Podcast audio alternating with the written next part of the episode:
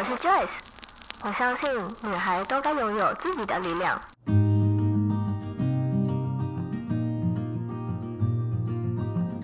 分享，让我们彼此之间不再疏远。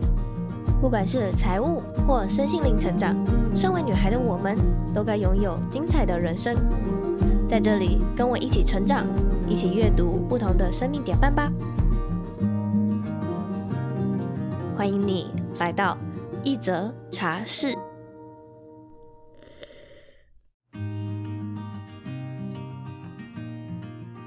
上一集，Jasmine 和我们聊到了他建立 YouTube 频道的初衷，其实从来都没有想过说要成为一位全职的 YouTuber，只是单纯的分享，以及他成为创作者之后，还有一些心路历程啊，被数字绑架一些困扰。如果你没有听过上一集的话，欢迎你可以先暂停这一集，回到上一集去收听。那我们接下来的这一集呢，Jasmine 会和我们分享更多他创立品牌，以及他在工作与生活之间要如何去取得时间上面的平衡呢？那我们就废话不多说，赶快进入到今天的话题吧。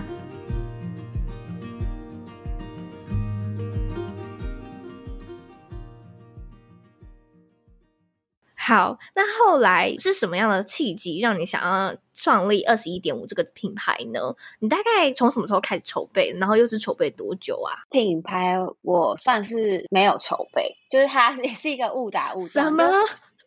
对，直接就是品牌生出来了，这样。呃，应该说，我从来没有想过要创品牌。当时候会有这个事情的发生，是因为 YouTube 那时候我做了好像三年多左右吧，就觉得好像。嗯，有点怎么说都没有什么变化。然后当时候因为也有点迷失在就是全职创作者啊，或是数字啊这种主题啊这种东西上，我就觉得说我要给自己一个新的里程碑。嗯、所以在一九年的时候，我就决定说我要出一本二零二零年的手账本。那时候也只是单纯就觉得算是一个频道的周边，也没有想说要创品牌。然后到了年终，有一个呃服饰店的老板找我帮他宣传，宣传完之后他就说啊，如果你有兴趣的话，其实你自己也可以创个品牌来做啊。然后说想想，哎。嗯，好像也不是不行，然后所以我就觉得说，我可以把手账啊，嗯、还有就是服饰啊再结合，因为我觉得单纯贩售服饰并没有到很吸引我，但是如果有一点自己特色的这个这样子结合的话，其实还我觉得蛮棒，所以当时我就想说，好吧，那我就来取一个品牌名，然后开始做这件事情，然后就瞬间就开始了这样，所以其实没有什么前期筹备啊，对，我算是比较一个当下行动派，直接去做的，太厉害，因为。在建立品牌啊，很多人都前期就会有什么品牌 branding 啊，然后你要什么品牌色啊、品牌名啊，然后品牌视觉或者是品牌风格那些的，前期的时候会有很多这种东西，然后可能出来了之后，然后才慢慢的去调整。可是你好像是直接开始了，我是完全相反，对对，然后你才开始慢慢去做调整，因为我觉得其实。很多现在这个 KOL 他们出来做品牌，基本上按照你刚刚说的那个逻辑来，就是先想清楚自己要做什么，然后开始做品牌整个，比如说设计啊、品牌识别的定位啊等等各种，全部都准备好了，然后才一次曝光上行。嗯、我自己一路来也是有时候很 confused，也是摸索思考了很多。那我觉得一来就是我个人的资金就是没有办法做到位，然后二来就是因为我也不是从想做品牌出发，所以我也不会有前期这些 brainstorm，呃，品牌要定位怎样啊，要设计怎样，我反而是就是做一步学一步，然后从中慢慢调整，造就了现在我刚刚有说到，我现在在摸索品牌或是我个人未来的职业，就是因为我当时候其实并没有把它规划得很长远，说哦，我就是。这个品牌要走长期的，一定、嗯、对，一定要怎样怎样怎样。所以我现在就开始尝试各种可能。嗯、我觉得这是一体两面，就有好有坏。一来我没有我没有把它定位定死，所以我有很多的弹性空间，在我自己内心上也会觉得，哎，这是一个合理的转换。另一方面就是我会有这种 confused 的 moment，就变成说我有时候不知道说我这样是不是应该要转换这个尝试，还是我应该要继续做原本的商品等等的。对，嗯、我觉得就是蛮有趣的啦，就像看着很多标准的品牌诞生，然后自己却是走不一样的道路，这中间的这个学习还蛮酷的。嗯，真的，因为因为网络上面都有教你很多，比如说赚钱的方式啊，或者是呃，你这样做就对了，你就是要套这个 SOP。我已经帮你把我所有走过的弯路都已经教导你了，哪一条路是最快的？但是对于我来说，我就觉得说。我不想走大家都在走的那一条路，但当然我要承担的风险，我没有办法像他们那样很快的就赚到钱，或是我没有办法像他们一样一次就成功。可是我觉得说我可以做出我自己喜欢的，然后我虽然可能要多走一点弯路啊，然后碰撞啊什么的，但是至少整个过程是我觉得我要去自己摸索什么样才是最适合我的，然后什么样才是我最喜欢的。觉得我的人生就是一个非常。标准的走弯路的人格，从以前到现在都是。所以我念书的时候也是，求职的时候也是。因为大家真的就会说，这条路就是不好走，你不要走，你不要尝试。我告诉你不好走了，你直接走一条比较轻松的。可是我就是可能犯贱的个性吧，嗯、我就是还是会觉得不行，我就是一定要亲自试试看。没错，我也是。就算我对，就算我真的试了不行，然后我再去走别条路，我也都会觉得，那至少这条路是让我自己亲自的百分之百认可说，说好，我不行走这条路。不然我内心就会有这个悬念挂在那边，因为我是母羊座，然后他们都说母羊座很冲，然后我、嗯、我就会觉得说我很像，就是我我就是要冲这一条路，然后冲到这条路到底，就说哎怎么是死路，然后我要再往回走，然后再冲另外一条路，然后说哎怎么又是死路，然后又再冲另外一条路，这样我的人生也是像你刚刚说的一样，就是一直在走弯路，每一个弯路都不代表我们是失败的人。而是每一个弯路都有自己可以学习的，啊、然后都有自己不一样的经历。那想要再问问啊，就是因为你自己本身很喜欢写手账嘛，然后很喜欢写 bullet journal 啊，嗯、然后每个月也都会在 YouTube 上面提供这些免费模板给粉丝。那其实你去年就已经有印刷第一本自己的手账了嘛？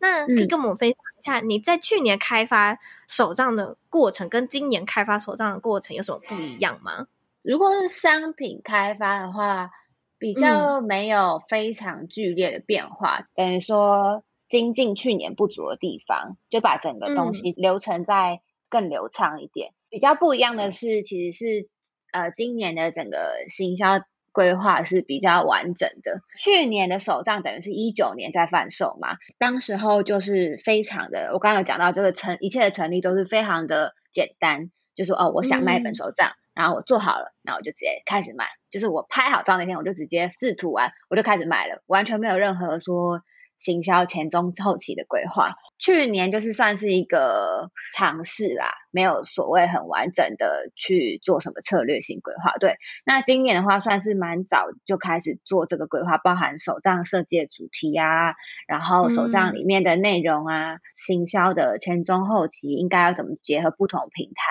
然后使用怎么样的素材，这些都是提早准备好，然后在拍摄的时候就一次把需要的素材全部拍好，然后再分散在各个。平台去做不同的露出，不同的结合，这样。你这样在 run 的时候，你有觉得跟去年比比较有压力吗？因为可能你行销周期你就已经一次就拉好了嘛，然后你可能这一周你要上什么照片啊，然后下一周可能要要上架到什么平台啊之类的。嗯、可是跟去年比的话，你就比较随性一点。所以你觉得你比较适合是哪一种策略方式呢？自己是觉得我还蛮 enjoy 整个完整的规划好，因为我我就是一个很喜欢写手账、很喜欢计划事情的人，所以我觉得还蛮享受这个计划整个完整的计划、完整的行销。曝光的一个流程，我会这样问，是因为我之前有试过要拉行销周期，但是我那个行销周期只是在 IG 上面做一个免费的，嗯、比如说 UGC 游戏而已，嗯，或者是 UGC 活动，嗯、然后我就拉了一个行销周期，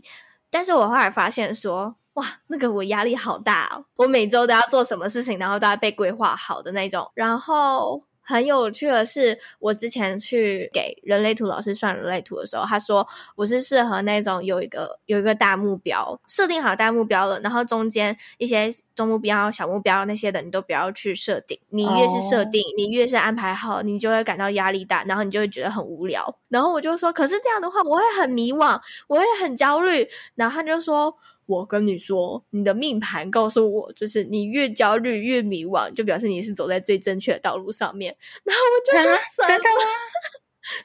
对，就是我不适合那种按部就班。我越按部就班，嗯、越是走在不是顺流自己的内心的那种状态。像我这一次下来，我是觉得对我来说，它虽然是一整套规划好的东西，但是它中间还是有弹性。像是我们中间可能看到消费者有不同的反应的时候，我们会立即就做出一些些微的调整，可以弹性变化。但是至少我自己的经验下来，我是觉得一整套的行销规划是有策略性，然后每一个曝光、每一个露出，或是每一个句子的安排，可能有它的背后的原因在，其实是我觉得还蛮重要的。就像你讲，不要不会像无头苍蝇，不知道自己做这个的目的为何，或是每个动作之间。并没有层层相对的相叠的那个作用，这也是我想要去学习的地方。接下来呢，就想要问问你，回顾这一年呐、啊，你做了这么大幅度的调整啊，你有自己的品牌了啊，然后你的 YouTube 又变回你的自己的副业啦。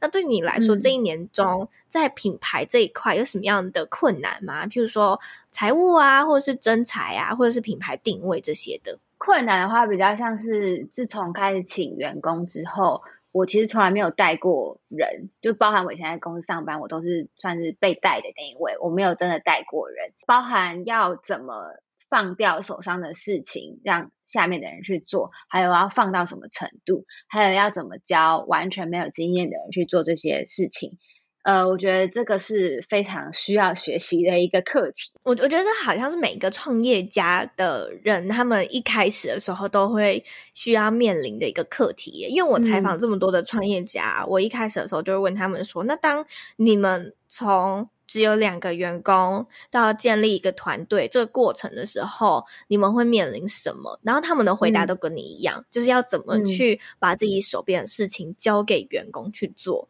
因为在没有员工的情况下，嗯、什么事情都是你来做。你会争员工，就是因为你的时间要去做一些更重要的事情了。对，那这时候你可能会有一点拉扯是，是好，我现在把我手上我觉得我自己可以 handle 好的事情要交给你了，可是你有一点担心说，说你真的能够做得好吗？你真的能够做得跟我一样好吗？他们就是说。既然要争员工，那就要放手，学着放手。然后放手之后，你当然不能把你的标准套用在每个人、每个员工身上，因为不是每个人都是你。嗯、因为我之前采访阿张的时候，他就说，他给员工的标准不会是他自己心目中的一百分，可能他会觉得说六十分，他就觉得这个对这个员工来说他已经很棒了。那下一次可能就是六十一分、六十五分，慢慢进步就好了，嗯、不需要他第一次做就让他做到一百分，嗯、因为他说这根本不可能。嗯、如果你一直去盯他，盯到一百分，那其实这个人他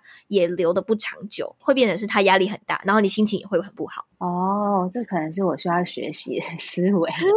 对，因为我常常都会觉得很想要复制两个我。我觉得每个创业家应该都会想要这样，比如说分身术啊。你在做这件事情的时候，你希望另外一个自己帮你做另外一件事情啊，可是真没办法。那如果你真的找了一个员工，嗯、你又不可能找到一个跟你一样那么好的人。我觉得这也是我之后可能要学习的课题，因为一直以来我都想要找一个，比如说找一个助理呀、啊，或者是找一个经纪人啊，来帮我嗯经。自媒体的这一块，我之前有短暂的招了一个助理，但是我后来发现说，其实这个助理好像真的没有在帮我做任何事情，因为所有事情还是我自己在做。嗯、然后我就觉得，嗯，那我招你进来要干嘛？可能是他自己本身也没有那么的积极，然后可能另外一方面也是我好像没有放太多事情给他做。对，我觉得这是蛮重要的。像我之前请了两个助理，然后就不知道到底要放到什么程度，每个都会觉得好像自己。可以做，或是我想要自己做，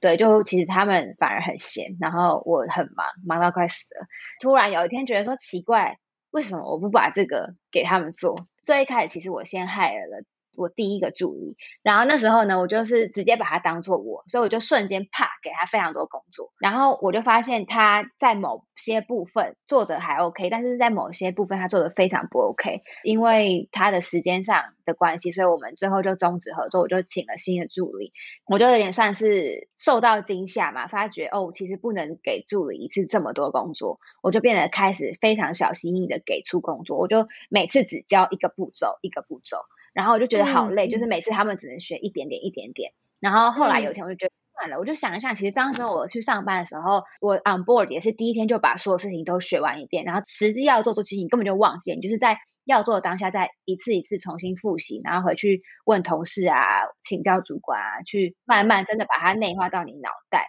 所以我后来有一天就突然把他们叫来，就瞬间把我那一次那个 section 想要他们学会，直接啪一次教给他们。那当然，他们真的在实际操作的时候，一定会遇到很多问题，到时候再一次一次慢慢的教。我觉得这样子反而让我轻松很多。你的思维想法已经不一样了。第一个那个助理的时候，你可能觉得说你就是要，你就要马上就要上手成为我啊。可是你没有想到他可能没有做过这这样的工作。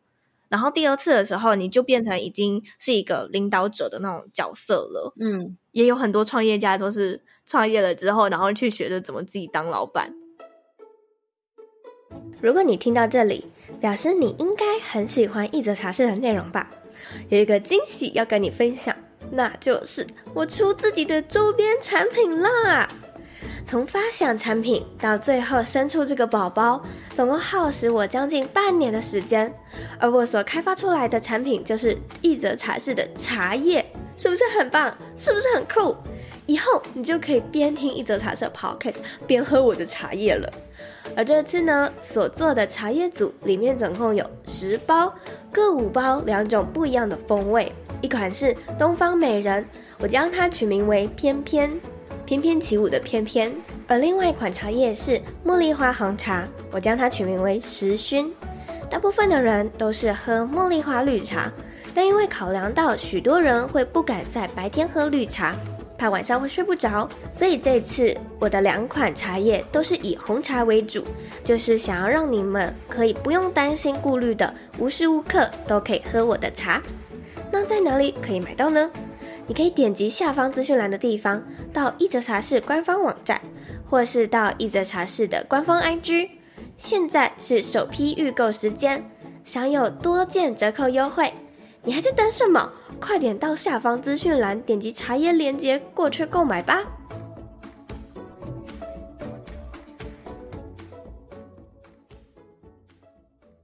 那还想再问问啊，就是未来，就是你说，你说你今年的这个困难，就比如，比如说是在呃带领员工这方面，可能还是你还需要去学习的地方。那未来。比如说明年好了，你会希望你这个品牌有什么样的发展，或者是其他的调整吗？目前的话，因为我们是还是以实体商品为主，就是包含之前的服饰啊、手账。最一开始我并没有把它定位成呃服饰店，但是因为目前到截至目前为止，它贩售最多次。频率最高的是服饰，所以蛮多人都觉得它是一间服饰店而已。所以我一开始把它定位成是选品店，就是包含我自己喜欢的各个方面的东西，尤其是可能家饰品啊等等的。所以接下来会慢慢往这个方向去调整。那家饰品的话，当然也包含到其实我自己对空间啊、居住环境都还蛮有想法的，所以可能也会开始尝试一些偏软装的服务，主要是先测试一下自己做出来热情程度。对，因为我觉得我是喜欢这件事，嗯、我是非常 enjoy 在我自己的空间规划。但是毕竟如果有业主的话，呃，是以业主的整个思维想法去做主要的决定权嘛，所以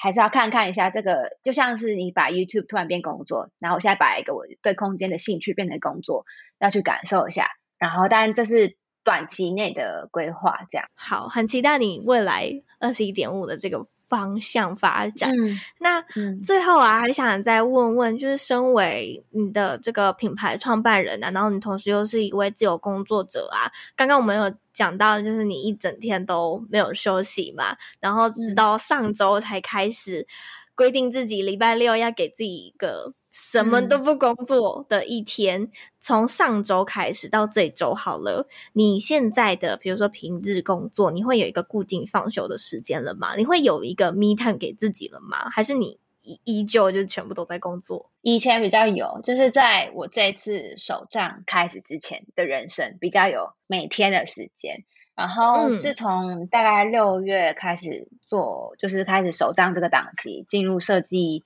还有。制作阶段，还有后面的行销阶段的时候，就几乎可以说是没有。对，但是我前阵子就是我只要比较闲一点点的时候，我基本上早上会保留一个看书的时间。我觉得很特别耶，因为像我如果是我自己的话，我会是都会把所有的工作安排在白天，然后我是晚上的时候才会留时间给自己。哇，我之前也是这样，但是我后来发觉，因为就像我刚刚讲的，我很难按下那个停止键。之前也会觉得说，好，就是工作到六七点，我晚上可能吃个饭啊，然后洗完澡我要有 me time。但是我后来发觉，手账这个档期开始之后，因为我太重视它，所以我会有无止境想要做的事情，就是很难有那个终止的那个按钮，嗯、所以我就把它对掉，就变成说我早上至少我可以。开始工作前，我我有段时间，可是个心里可以很平静的先看书看个一两个小时，然后当我中午开始工作之后，嗯、那就算了吧，没有没有终止时间就算了吧，反正我后面 me time 我已经有了，就让我工作下去吧，嗯、这样。因为你刚刚有提到说你很喜欢安排行程，你会把这样的一个 me time 也放到你的 schedule 里面吗？不会，我。之前的状况是我每天有一些 to do list，但是我没有很硬性的规定说我几点到几点要干嘛。然后我就是起床之后，就是悠悠的去吃早餐，然后看我的书，然后看到差不多一个段落，我就觉得哎好像差不多。然后通常这时间大概就是一个小时左右，然后我就会再开始工作这样。嗯、所以那时候是没有很强制说一定要几点干嘛几点干嘛。但我最近因为想要拿回我对我生活的掌控权，所以我就是有把。时间安排的比较确切一点。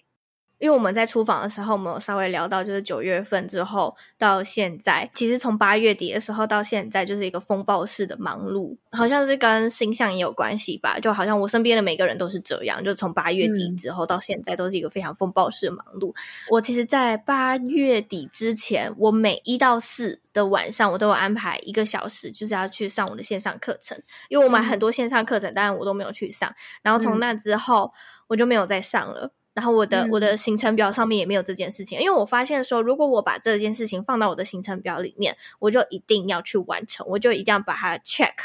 但是我现在我的行程表上面没有这个东西的时候，我就会忘记去做它。所以我后来就发现说，原来我自己的 me time 我也要把它放到我的 schedule 里面，就确定我那天绝对会去做。就像我这几天，因为我要有氧跟健身，所以我就必须要把这件事情要放进去。因为如果不放进去，我就觉得说，哎呀，我还有点工作啦，明天再有氧，或者是我今天就算了吧。是我我昨天有有氧啊，我今天就不用，我就会。放过自己啊！Uh, 我我刚刚讲的 me time 比较是就是真的很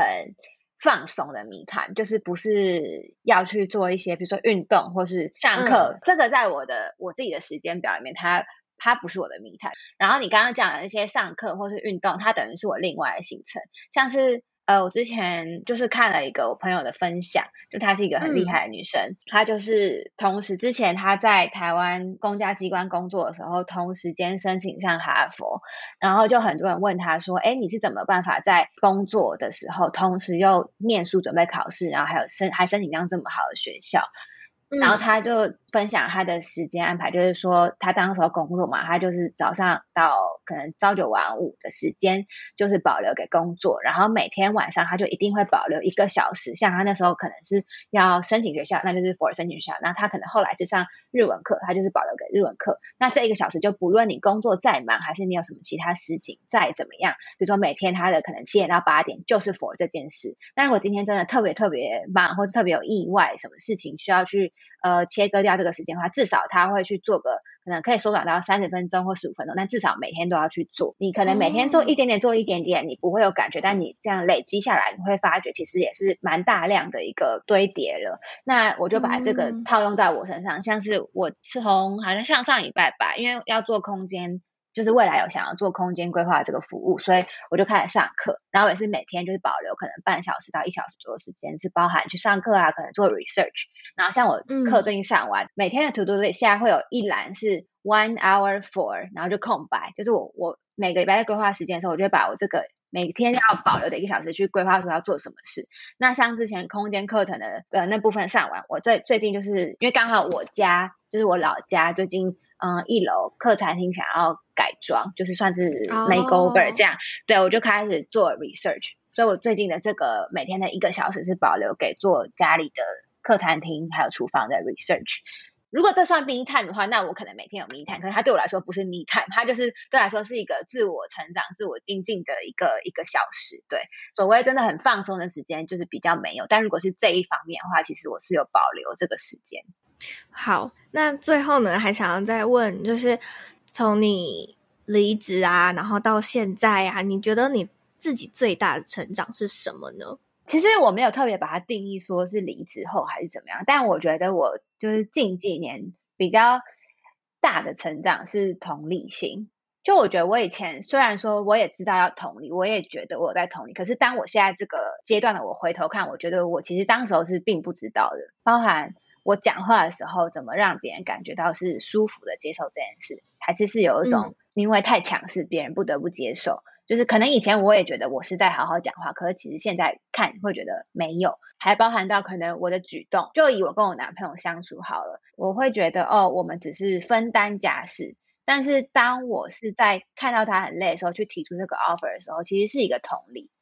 对，但以前可能就只是觉得哦，我们就分清楚怎样怎样的。对，然后到现在，我觉得包含是对朋友上，或是对呃男朋友上，或是家人上，我觉得都比较可以一个站在真的是站在别人的角度去思考。就是我以前真的是一个，我觉得我算是蛮骄纵的小朋友，就是我妈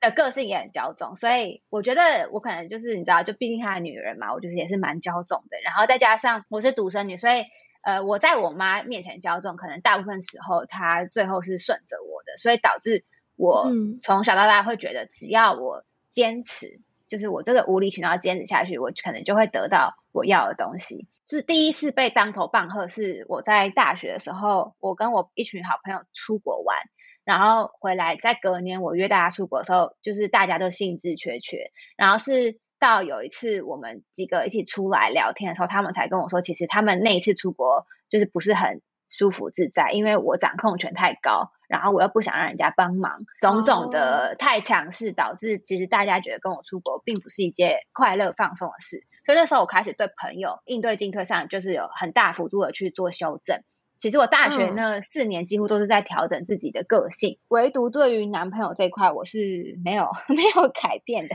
就是我就是一样的就是做自己这样。第二次当头棒喝，就是当时的那个对象跟我说，呃，其实他一直在哪里哪里哪里都是觉得很不是很舒服，然后觉得呃自己没有发语权，然后才意识到说，哦，哦，原来我一直以为他个性很好，其实不是，只是他在忍耐。是我没有给对方讲话的空间，我没有去聆听对方的声音，我才会以为什么事情其实都可以按照我的想法去做，然后是很 peaceful。其实没有，不是 peaceful，是对方在忍耐，然后我才开始真的意识到说，原来我以前是一个多么不体贴的个性。对，现在我觉得我还是在学习的路上，嗯、但是。我觉得有意识就是最重要的第一步，这样。嗯，真的，因为我自己知道，我在我跟我男友之间是比较霸道的那一方，嗯、就我的 掌控权是比较比较比较高的那一方，所以其实我们因为我们现在是同居嘛，然后我们其实同居的前三个月很容易为了一些小事吵架。我会觉得说，你就是应该要怎么样怎么样哦，你又忘记什么什么什么，嗯、可能他就会觉得说。